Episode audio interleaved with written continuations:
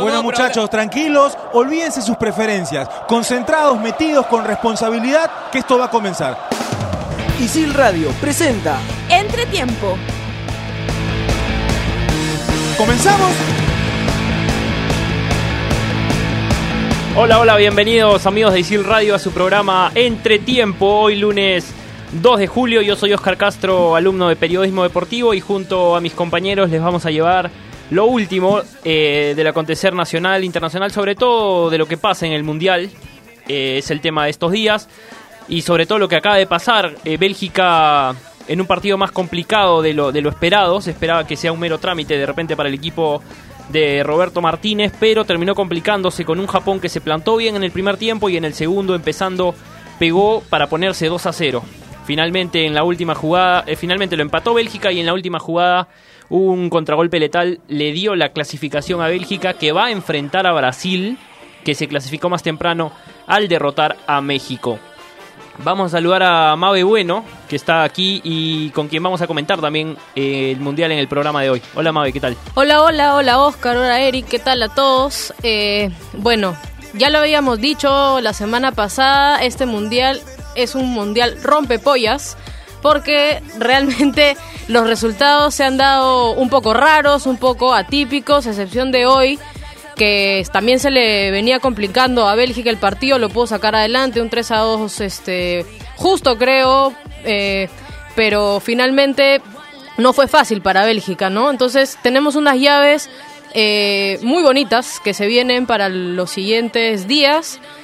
Y bueno, se fueron este fin de semana varios grandes, ¿no? Se fue Messi, se fue Cristiano Ronaldo, se fue Argentina, se fue Portugal.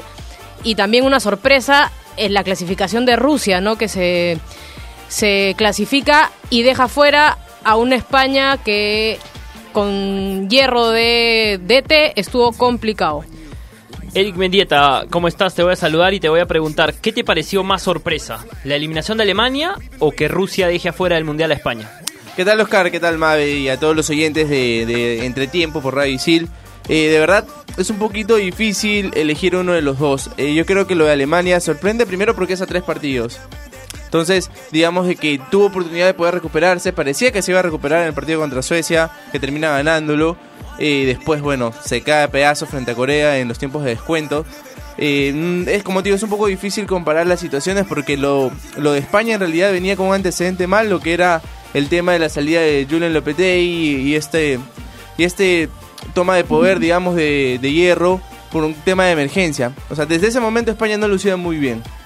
Ahora, también es una sorpresa que se quede eliminado contra Rusia. Esta Rusia que eh, desde el segundo tiempo hasta que terminó el partido los 120 no remató ni una sola vez al arco. O sea, ni una sola vez, ni siquiera estamos hablando de un remate que se había ido desviado. en ningún momento, desde que se acaba los primeros 45, Rusia vuelve a patear al arco. Entonces, eh, lo de España empezó a ser un poco bastante intrascendente en el tema de los toques, ¿no? Eh, rompió récords, en los 90 minutos rompió un récord de, marcando 770 pases, rompiendo un récord de Argentina en el 66 que marcó 703 y incluso llegó a superar los 1000 pases en los 120 minutos, pero a ver, para que se entienda un poco, voy a hacer una comparación con algo nuestro, ¿no? Ustedes se van a acordar bastante del Sporting Cristal Leche Model Solar del año pasado. Obviamente estamos hablando de clubes, estamos hablando de selecciones, son cosas diferentes, pero como para que, como para que se pueda entender mejor esa idea, vas a recordar mucho ese cristal, porque ese cristal tocaba mucho de un lado para otro y no tenía profundidad. Y eso le pasó a esta España, ¿no? Un equipo sin profundidad. Ahora, para responder tu respuesta, yo me voy a quedar con España. En este caso me voy a quedar con España. Perfecto, perfecto. Hace algunos años la aparición de Pep Guardiola, el tiki-taka, eh, le dio una, una, sensación de que el fútbol estaba cambiando hacia un fútbol más de posesión, más de toques. Y este mundial está rompiendo con ese paradigma, digamos, de alguna manera, ¿no? Está, está abriéndose a, un, a, un, a una nueva forma de, de, estrategia, de repente, de, a una nueva forma de juego, porque los que tienen más la pelota ya no son los que ganan. Sí, de acuerdo, muy de acuerdo contigo, eh, Oscar, porque eh, un poco eh, cogiendo las declaraciones de, del maestro Tavares, él decía, el único partido que yo he tenido, yo Uruguay, he tenido la igual posesión que el, equipo contrario fue en Sudáfrica 2010 con Sudáfrica. Todos los demás partidos no he tenido la posición de la pelota, pero aún así he sido he jugado por tercer y cuarto puesto ya en algunos mundiales y ahora se perfila como la gran sorpresa de este mundial, ¿no? Ya hay algunos duelos de cuartos de final confirmados, por ejemplo, quienes van a abrir esta instancia van a ser Uruguay y Francia.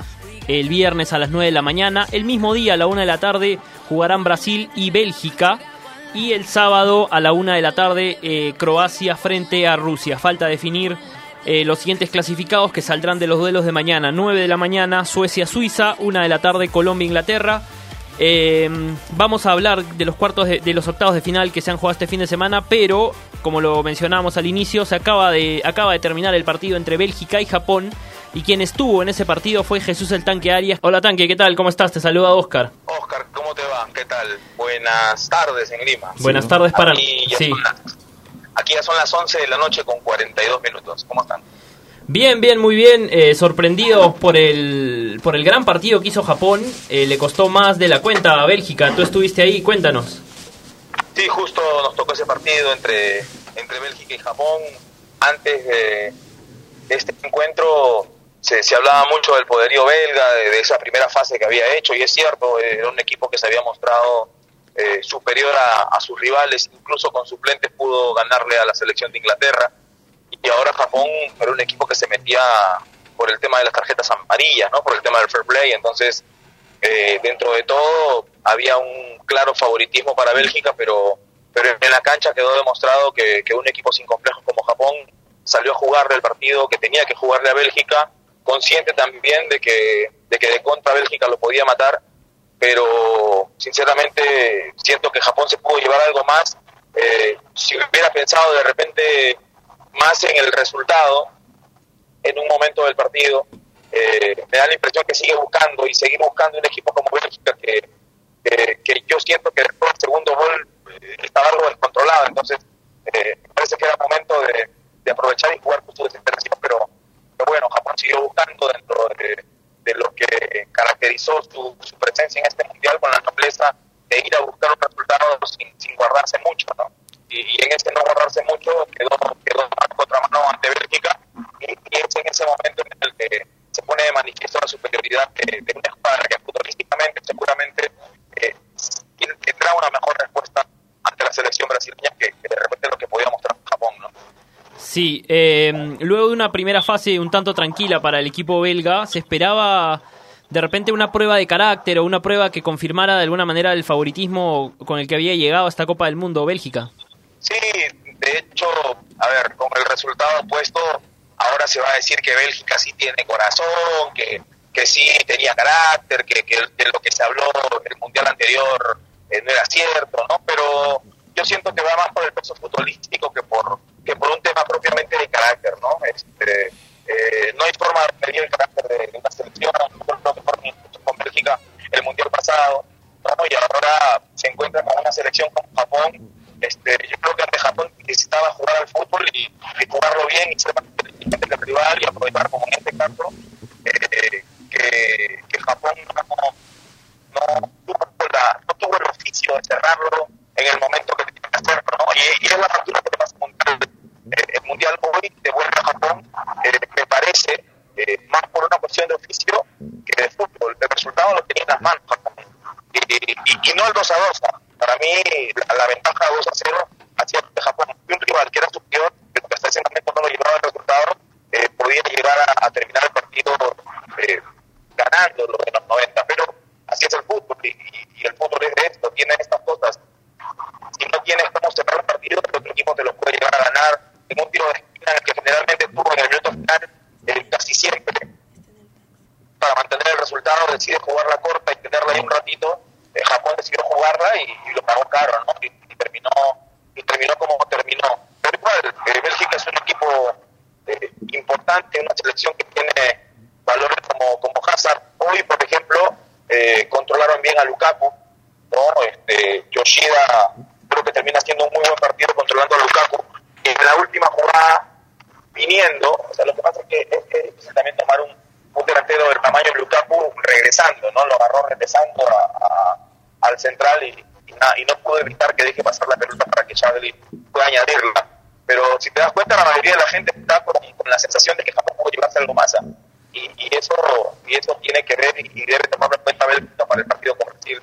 A Brasil le da la ventaja que le diste a Japón, digo, le da la ventaja que le diste a Haraguchi y se la das a, a Neymar y, y, estamos hablando de un resultado de escándalo incluso. Eh, listo, listo tanque, muchas gracias por la comunicación, te dejamos descansar y, y, y, y es un gusto haberte escuchado, te esperamos pronto por aquí nuevamente. Estaba ahí Jesús el tanque Arias, quien se comunicó en vivo desde Rusia luego del partido Bélgica-Japón. Un poco añadiendo lo, lo, que dice el tanque, eh, Bélgica llegaba con sus tres estrellas, habiendo, ellas descansado en el último partido con Inglaterra, ¿no? Hazard, De Bruyne y Lukaku se dieron un espacio en ese último partido que disputó contra Inglaterra para recargar un poco las fuerzas, para no llegar lesionados, etcétera, etcétera. Pero hoy se vio un partido opaco de, de Lukaku bien contenido por el defensa, eh, uno de los defensas centrales japoneses y un De Bruyne muy, muy errático con unos pases eh, que no terminaban en, en en, la, en las personas de su equipo.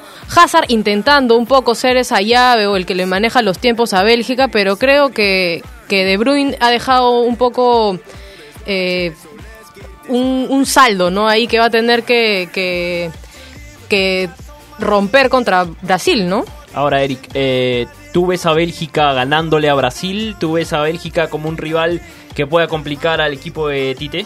De que puede complicarlo, puede complicarlo, nombre por nombre. Eh, tiene jugadores en equipos importantes de Europa que disputan este, instancias importantes en, en, esas ligas europeas. Y yo creo que la paridad más está en el tema de ataque, ¿no? En el tema de ataque de Brasil, el tema de ataque de Bélgica, donde yo creo que, que, Brasil le saca de ventaja. Y vamos a hablar solamente de lo futbolístico, vamos a dejar un poco el tema de la camiseta y la mística que representa ser Brasil.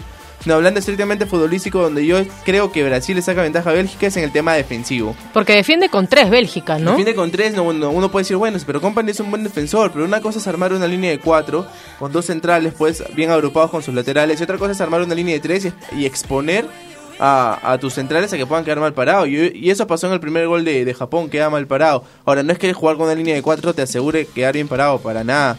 Pero, pero es un riesgo que vamos a ver si Roberto Martínez eh, lo termina por tomar contra, contra Brasil. Bueno, si yo fuera él, yo me voy más por lo clásico en el tema defensivo. Pero habría que ver si mantiene su estilo, si mantiene esta línea de 3. Porque eh, se supone que en la figura defensiva los dos volantes laterales tendrían que bajar a armar una línea de 5. Pero quizás por el tema de actitud, porque son jugadores de carácter más ofensivo, no, no sucede eso, ¿no? No sucede eso y eso termina complicando en la zona defensiva a Bélgica. Sí, y también hay que tener en cuenta un poco sumando a lo que tú dices del tema defensivo, que los dos goles que vinieron el día de hoy por el cuadro claro. belga vinieron de cabeza. ¿no? Ahí eh, un, un defensor que sumó el ataque y al final eh, bueno, al final, el, el último gol no, no, fue de cabeza, pero el poderío de, de Felaini, el poderío de Lukaku van muy bien por arriba y, y también los centrales de Brasil, ¿no? Entonces, claro, por ahí que le. Pero también hay que tener en cuenta que los jugadores de Japón físicamente no, no están, digamos. Eh, no tienen mucho potencial físico en el tema de la altura, en el tema de quizás también de la envergadura física. Yo creo que Japón lo, lo complica a Bélgica en, a partir de encontrar espacios y tener jugadores veloces, pues como Kagawa, como Inui. O sea, tiene jugadores que eh, con espacios te pueden complicar bastante, ¿no? O sea, Inui en Leibar la rompió, ahora va a jugar al Betis, está pasando, no es que el Betis sea un grande de España, pero es un equipo más tradicional que Leibar. Y, bueno, Como un ascenso, diríamos, ¿eh?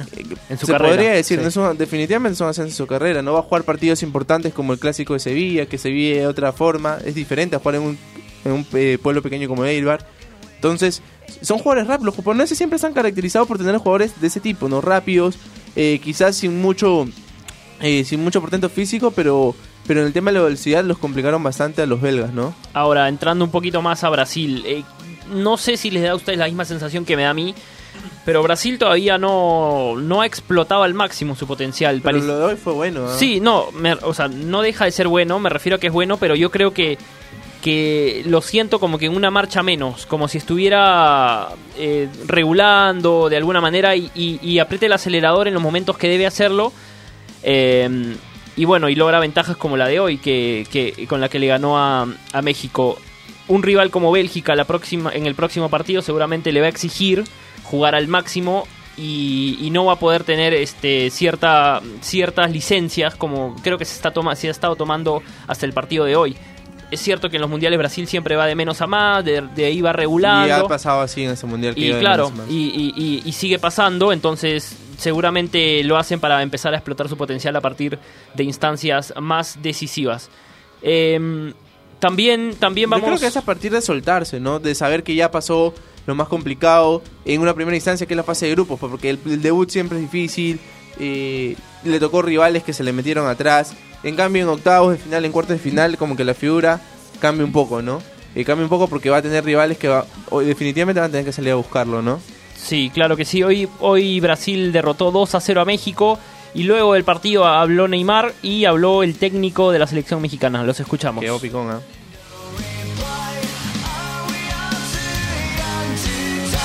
Creo que el arbitraje favoreció totalmente a Brasil. Me parecía a mí que la invitación de uno de los delanteros de él al contacto directo a, siempre buscar la falta, el árbitro siempre los protegió y creo que demasiadas intervenciones del arbitraje.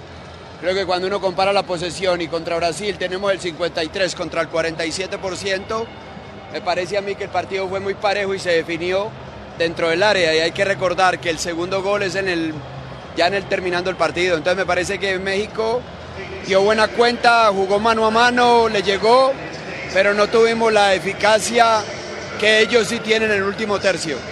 Me parece que México arrancó bien, tuvimos un buen comienzo, desgraciadamente yo creo que no les terminamos bien nuestras opciones de gol y cuando uno enfrenta a un equipo con ese poder al frente yo creo que eh, está expuesto a que en cualquier momento ellos este, eh, encuentren la manera de llegar al juego. Foi difícil controlar os nervos ali, apanhando até fora do campo e tal. Olha, é complicado, né? não é uma coisa que cabe a mim é, a enxergar isso. Eu só sou, eu sou sofredor, né? Então acho que tomei um pisão aqui desleal né, na minha parte, acho que fora da jogada, fora do campo, acho que o cara não pode fazer isso. Mas fazer o quê? Eles falaram demais né, antes da partida e foram embora para casa. Lo dijo Neymar. Ellos hablaron más, de más, antes del partido y ahora se fueron a casa. El técnico mexicano le respondió y dijo que el árbitro fue muy benevolente con un jugador que paraba tirándose al suelo durante todo el partido. Quedó picón el técnico mexicano Osorio. Lo decías antes de, escuchar los audios, Eric. Me parece que sí, porque, eh, a ver, yo creo que lo que habla Osorio lo dice desde un punto de vista totalmente subjetivo, ¿no? Decir de que, de que México, eh, de que primero de que fue un partido parejo, que no lo fue, porque ya, ya hemos hablado del tema de la posición de balón, que no te dice nada. Y no fue un partido parejo, porque Brasil en el segundo tiempo cede el balón a México por lógica de circunstancia a partir de encontrar el gol. Y después cuando dice que nosotros fallamos opciones de gol, ya que vio la estadística, porque él dice, hay una declaración aparte en conferencia de prensa que dice, he visto la estadística en, en la página de FIFA y te- hemos tenido un 53% de pelota. Habría que pedirle que de pasada también vaya a revisar la estadística del tema de los remates, ¿no? Que México solamente tuvo un remate bajo los tres palos, porque en el primer tiempo tuvo eh, aproximaciones, tiros que fueron bloqueados por los defensas brasileños, pero después a tener opciones claras no las tuvo. Y yo, creo que Brasil fue eh, justamente ganador y por mucha diferencia. Entonces, esta fue la acción de la Copa del Mundo el día de hoy. Brasil y Bélgica se van a enfrentar, ya lo decíamos, el viernes a la una de la tarde. Vamos a comentar lo que pasó el sábado y el domingo después de la pausa. Ya venimos.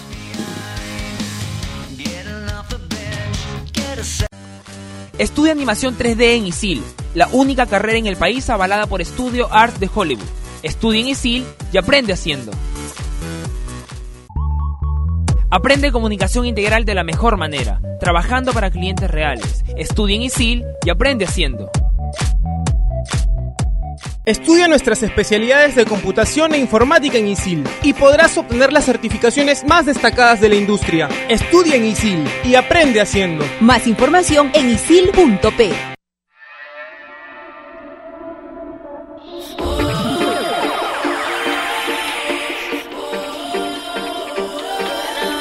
Estamos de vuelta aquí en Entretiempo eh, para comentar lo que pasó el fin de semana en la Copa del Mundo.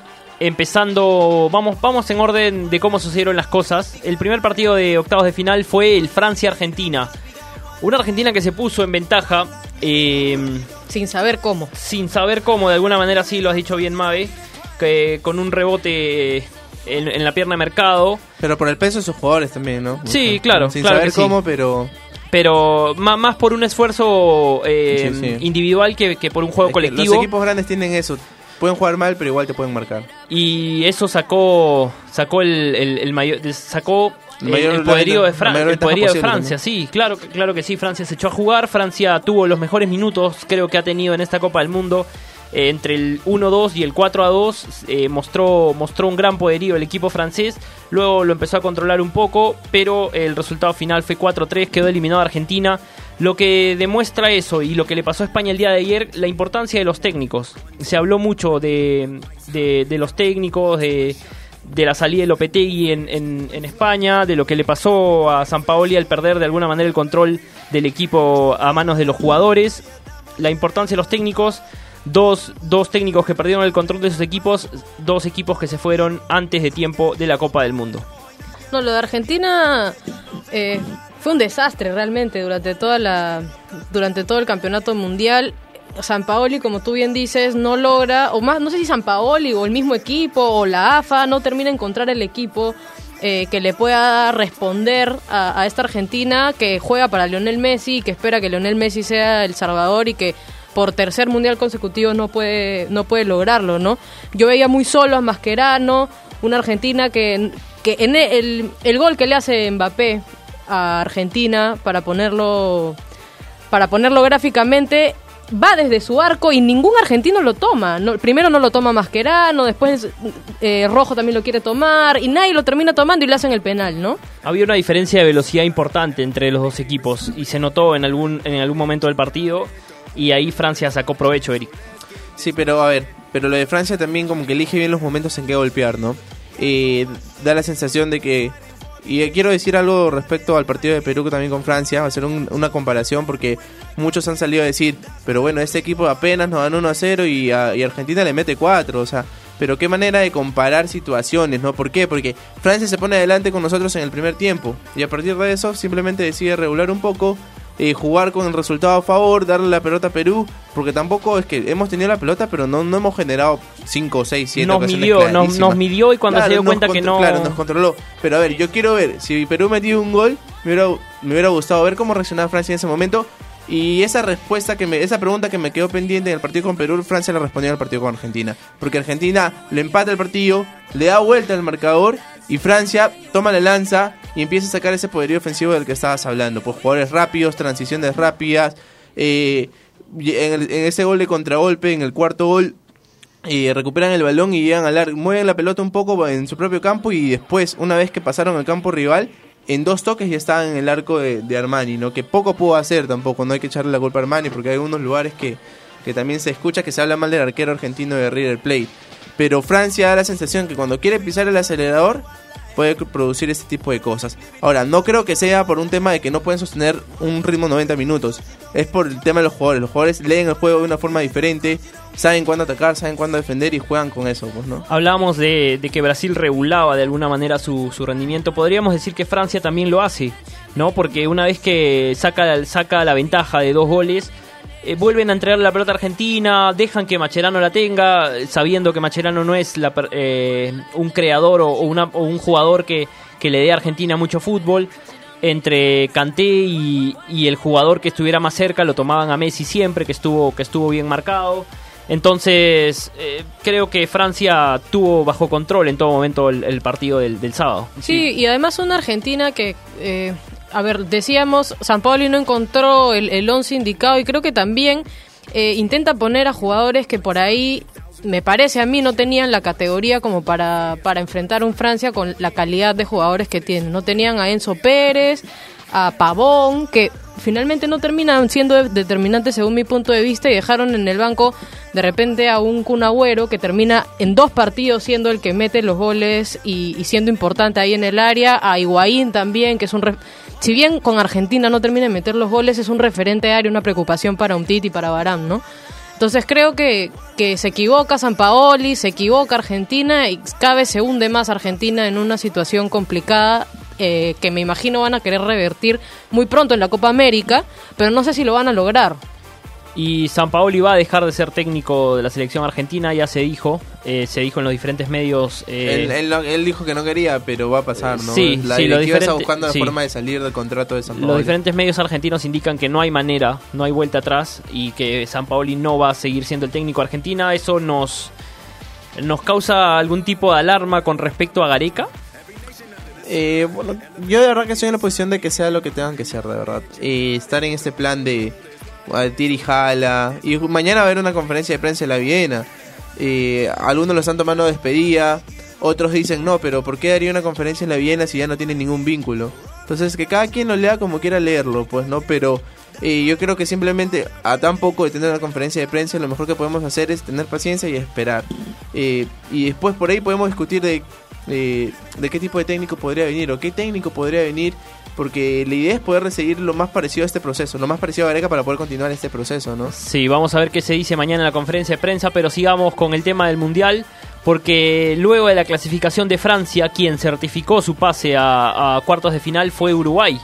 Un gran triunfo uruguayo frente a Portugal, eh, con un Cavani eh, en, un nivel, en un nivel muy bueno, pero que lamentablemente luego tuvo que ser cambiado por una lesión. Pero se confirmó que ya no es desgarro, entonces Eh, por ahí tiene chances. Sí, tiene, tiene, Si tiene no de esto- descanso y vamos a ver si llega el partido el viernes contra Francia. Y ojalá llegue porque Cavani es, eh, junto con Luis Ares, pero incluso ahora Cavani es mucho más la carta gol de, de Uruguay, ¿no?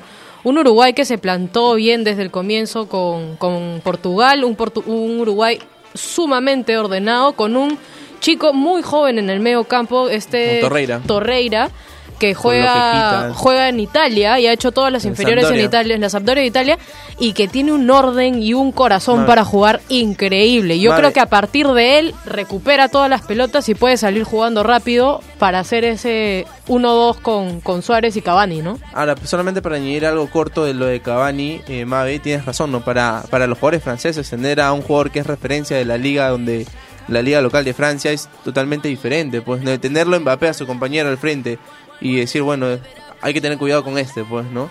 Es totalmente diferente a tener quizás a Cristian Stuani, que para ellos no es tan conocido. Qué recambio en el medio campo tiene Uruguay, ¿no? Eh, sacó a... a Arévalo a- Ríos. a- no, al, al jugador que acá... ¿cómo? Ah, To- Torreira. A Torreira, jugó, sacó a Betancourt, eh, No, sacó no, y- a de Arrascaeta, Naitan Nández, jugadores jóvenes. Y, eh, y el recambio por estos jugadores que también tenían un poco la misma situación que eran Arevalo Ríos, claro. el mismo Sánchez, ¿no? son jugadores jóvenes que, que le están dando a Uruguay otro aire y justamente hablamos de la lesión de eh, Cavani, quien habló hoy fue el Lolo, el Lolo Betancourt y vamos a ver qué nos dice a, eh, a raíz de la lesión de Cavani.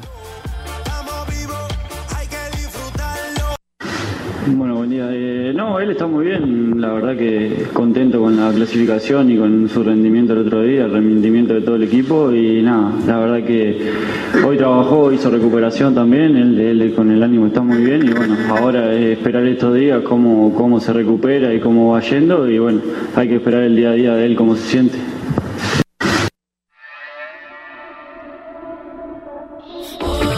Bueno, ahí estaba, hoy se confirmó, como lo decía Betancourt, que no es un desgarro, que no hay ningún tipo de lesión eh, complicada en, lo que le pasó a Edison Cavani. Vamos a ver si con descanso puede llegar al día viernes, partido frente a Francia. Eric, quiero escucharte, ¿cómo, ves ese partido entre Uruguay y Francia? Con Cavani, sin Cavani. eh, eh, imaginémonos que Cavani juega. ¿Crees que, que Uruguay podrá imponer eh, su fútbol entregándole la pelota a Francia como suele hacerlo? O, Francia va a hacer lo que ha estado haciendo hasta ahora de entregarle el balón a Uruguay? Eh, ¿cómo, es ese, el partido? El cómo va a jugar yo creo que no cambia, esté Cavani o no esté Cavani, este, esté cualquier jugador que, o sea, cualquiera de los 11 que vayan a salir, no importa quién salga, yo creo que la forma de jugar de Uruguay no va a cambiar. Lo que puede cambiar es el tema de la efectividad, pues porque no es lo mismo tener un mano a mano con otros jugadores que, que no sea con Cavani, pues no tener un mano a mano quizás de Cavani con Lloris, que es mucho más efectivo, que ya se ha comprobado pues que Cavani es un tipo con muchos recursos a la hora de definir, no le pega de afuera, eh, tiene juego aéreo, si tiene que colocarlo también la tienen que la, la coloque como el partido contra Portugal. Eh, yo le veo buenas chances a Uruguay, ¿no? Por el estilo de juego le veo buenas chances a Uruguay. Eh, vamos a ver también cómo reacciona Francia ante esta situación de, no tener que entregar la pelota, porque ante Argentina no tuvo mucho tiempo la pelota Francia, la verdad tenido un 40, 44% a lo mucho. Eh, y Argentina pues en tema de, de tener la pelota le regalaba muchos espacios a Francia para que Francia pueda hacer daño a la contra. Uruguay no lo va a hacer, no le va a dar espacios, va a referenciar muy bien Mbappé, creo yo. O sea, Tavares va a tomar todos los recados necesarios para no darle espacios a Mbappé, que es el hombre quizás más peligroso lanzado a la, contra, pues, ¿no? Para darle información completa, eh, la, Asociación Uruguaya de Fútbol ha sacado un comunicado diciendo que lo que tiene Cavani es un edema en el músculo gemelo interno, un golpe. No hay rotura de fibras musculares, por lo que se le va a hacer pura terapia a Cavani para ver si llega el día viernes a ese partido. Eh, Mabe, ¿cómo, ¿cómo ves el partido? ¿Tienes algún favorito?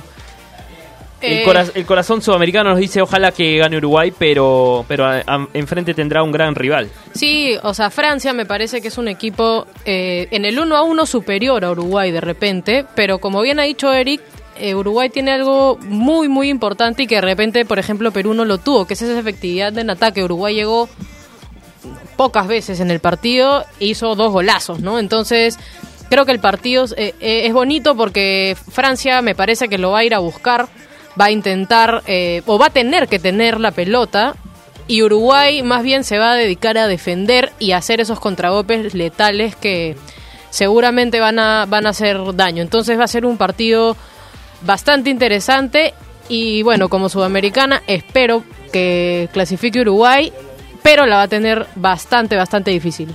Así es, entonces el día...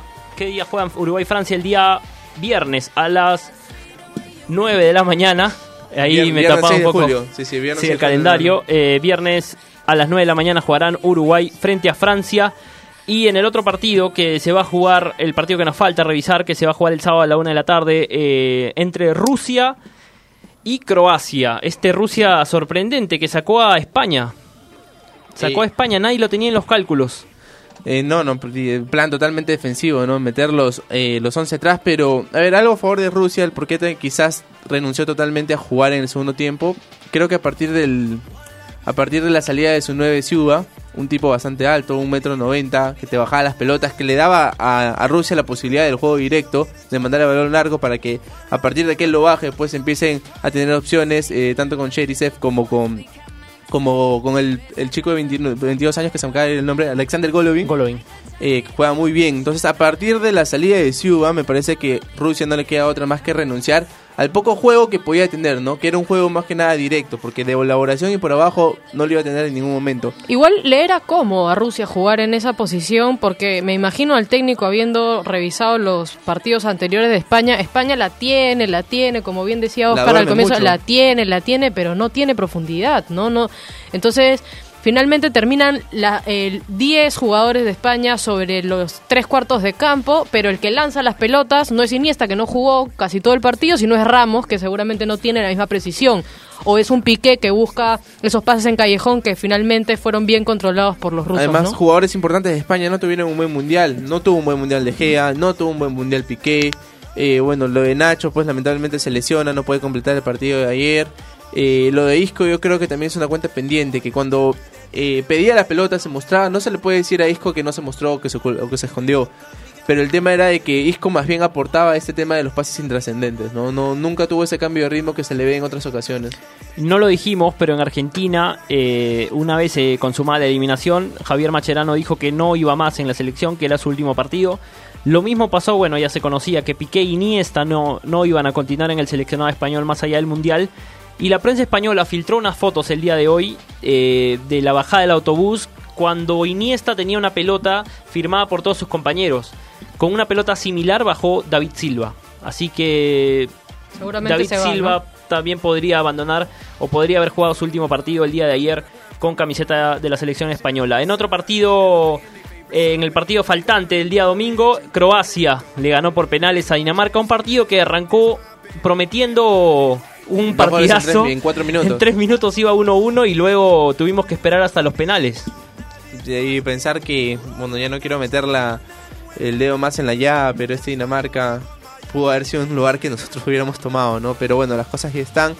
Eh, Schmeichel se encargó muchas veces de tratar de meter a Dinamarca en el juego, pero los propios daneses como que terminaron de echar por el tacho todos los esfuerzos de Schmeichel, Sí, ¿no? un, un Eriksen también intrascendente. Me parece que este fue un partido bastante táctico de ambos entrenadores.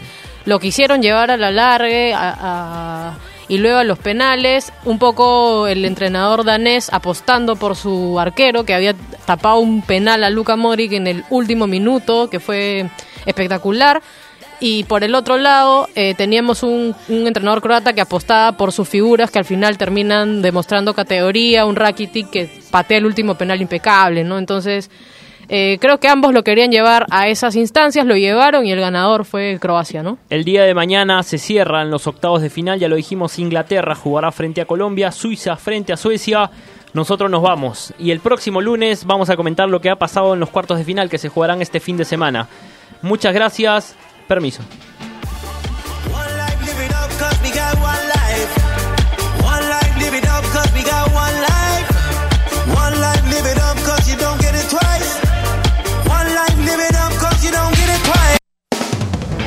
Isil Radio presentó Entretiempo.